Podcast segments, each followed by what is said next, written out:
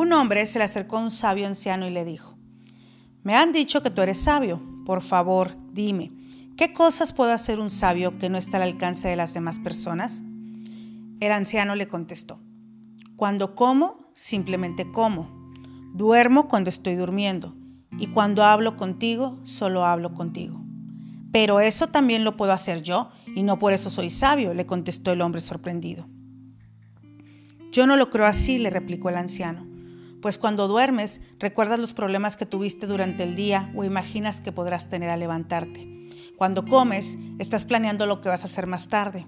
Y mientras hablas conmigo, piensas en qué vas a preguntarme o cómo vas a responderme antes de que yo termine de hablar. El secreto es estar consciente de lo que hacemos en el momento presente y así disfrutar cada minuto del milagro de la vida. Hola, ¿qué tal? ¿Cómo están? Los saluda Carla Cortés y en este momento estamos trabajando con la puerta de la presencia. Una puerta que no muchos decidimos cruzar y que algunos evadimos durante toda la vida. Vivimos en un mundo que se ha vuelto más bien caótico, lleno de distracciones, estrés y sobreinformación. En un mundo así, es complicado estar presente. Estamos en todos lados menos en lo que hacemos en el momento presente. No es de extrañar que de esa manera la vida se nos escape sin haber sido apenas conscientes de ella. Para poder valorar lo que tenemos, apreciarlo y disfrutarlo, hemos de aprender primero a vivir el presente. Desean unos versos de Antonio Machado.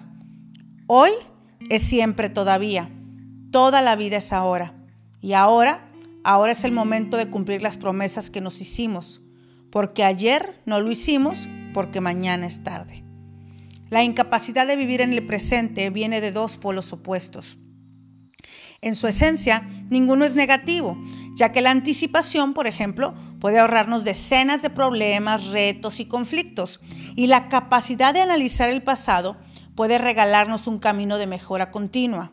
Sin embargo, la ansiedad se genera por un mecanismo de anticipación de hechos negativos, de interpretación de la información de forma sesgada, distorsionando la realidad.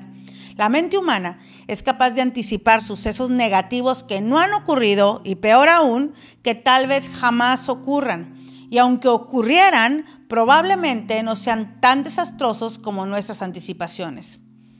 En el otro polo de esta línea temporal, es decir, en lugar de vivir en un futuro negativo imaginado, está el vivir anclado en un pasado valorado como negativo, sumidos en una tristeza y en un dolor no superados o en una culpa interminable, que nos hace vivir con una actitud negativa hacia el presente. Se encuentra ahí el otro problema fundamental de la salud humana en el siglo XXI, la depresión. La felicidad no está en otro lugar, sino en este lugar, no en otra hora, sino en esta hora, dijo Walt Whitman. presente no es otra cosa que apreciar y vivenciar lo que estamos haciendo en el preciso momento en el que lo hacemos. Ya sea disfrutar de una taza caliente de té por la mañana, un paseo por la montaña, la música que escuchamos o la comida que estamos preparando. Cualquier situación es buena para aprender a estar en ella, presentes, con toda nuestra atención y sentidos puestos ahí. Normalizamos vivir en automático, hacer varias cosas a la misma vez, sobreutilizar el tiempo y así es como nos vemos cocinando, pero tomando una clase, pero pensando en la tarea de los niños, pero creyendo que tenemos que ir a recogerlos o no, solucionando situaciones mentales. Y esto es sobreutilizar el tiempo. ¿Alguna vez has hecho el trayecto desde tu casa al trabajo sin ser consciente del recorrido? A todos nos ha pasado.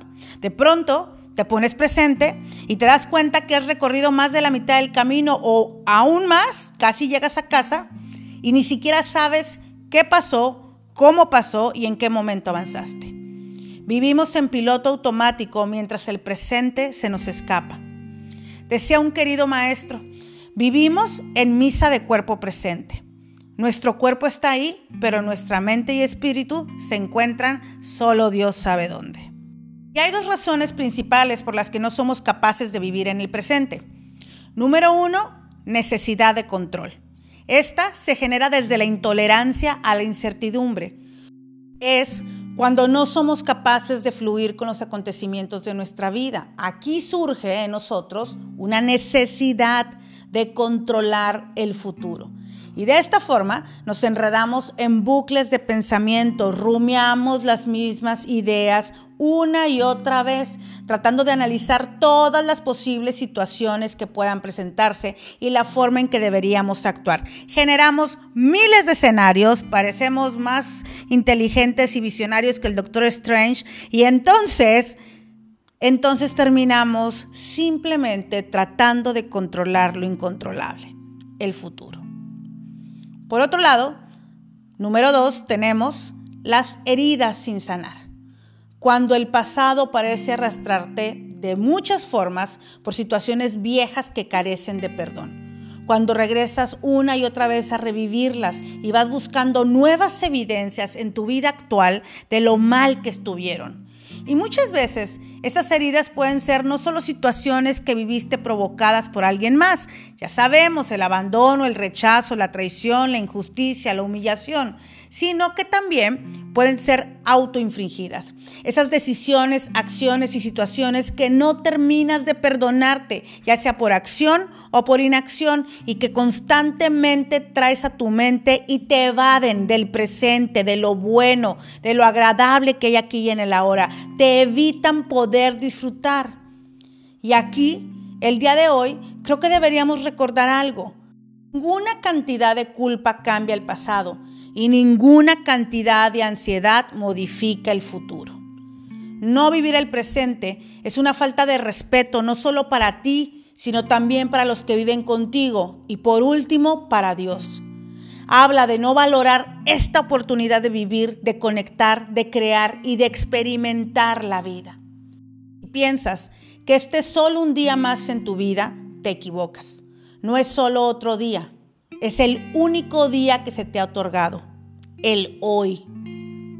Dios te lo ha permitido, es un regalo, es todo lo que tú tienes aquí y ahora. Y la única respuesta apropiada a este regalo es disfrutarlo y agradecerlo. En una palabra, vivir el presente. Hagamos estas preguntas el día de hoy. ¿Estoy viviendo el presente? Cuando vienen pensamientos recurrentes del pasado o futuro, ¿me interesa y depende de mí darles solución? ¿Es posible? ¿Me sería útil hoy y en un futuro invertir mi tiempo y energía en solucionar este asunto? ¿Soluciono algo al pensar o generar emociones negativas? ¿Qué gano eligiendo pensar en esto? Puedo eliminar tareas, compromisos y personas de mi vida que pueden estar robando mi atención del presente. ¿Cómo puedo hacer más simple mi vida hoy? ¿Qué acciones puedo tomar que me ayuden a permanecer más en mi tiempo presente? Recuerda esto, simplificar el presente implica deshacerse de todo aquello que te distrae del aquí y el ahora.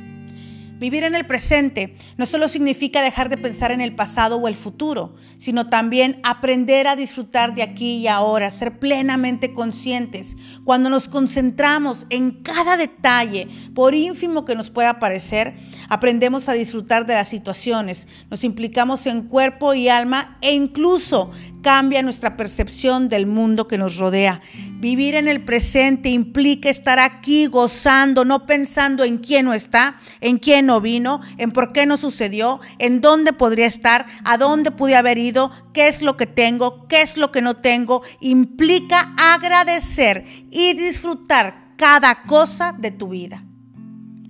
El secreto de la salud para la mente y el cuerpo reside en no lamentarse por el pasado, no preocuparse por el futuro y no anticipar los problemas, sino vivir en el momento presente, seria y sabiamente, dijo Buda.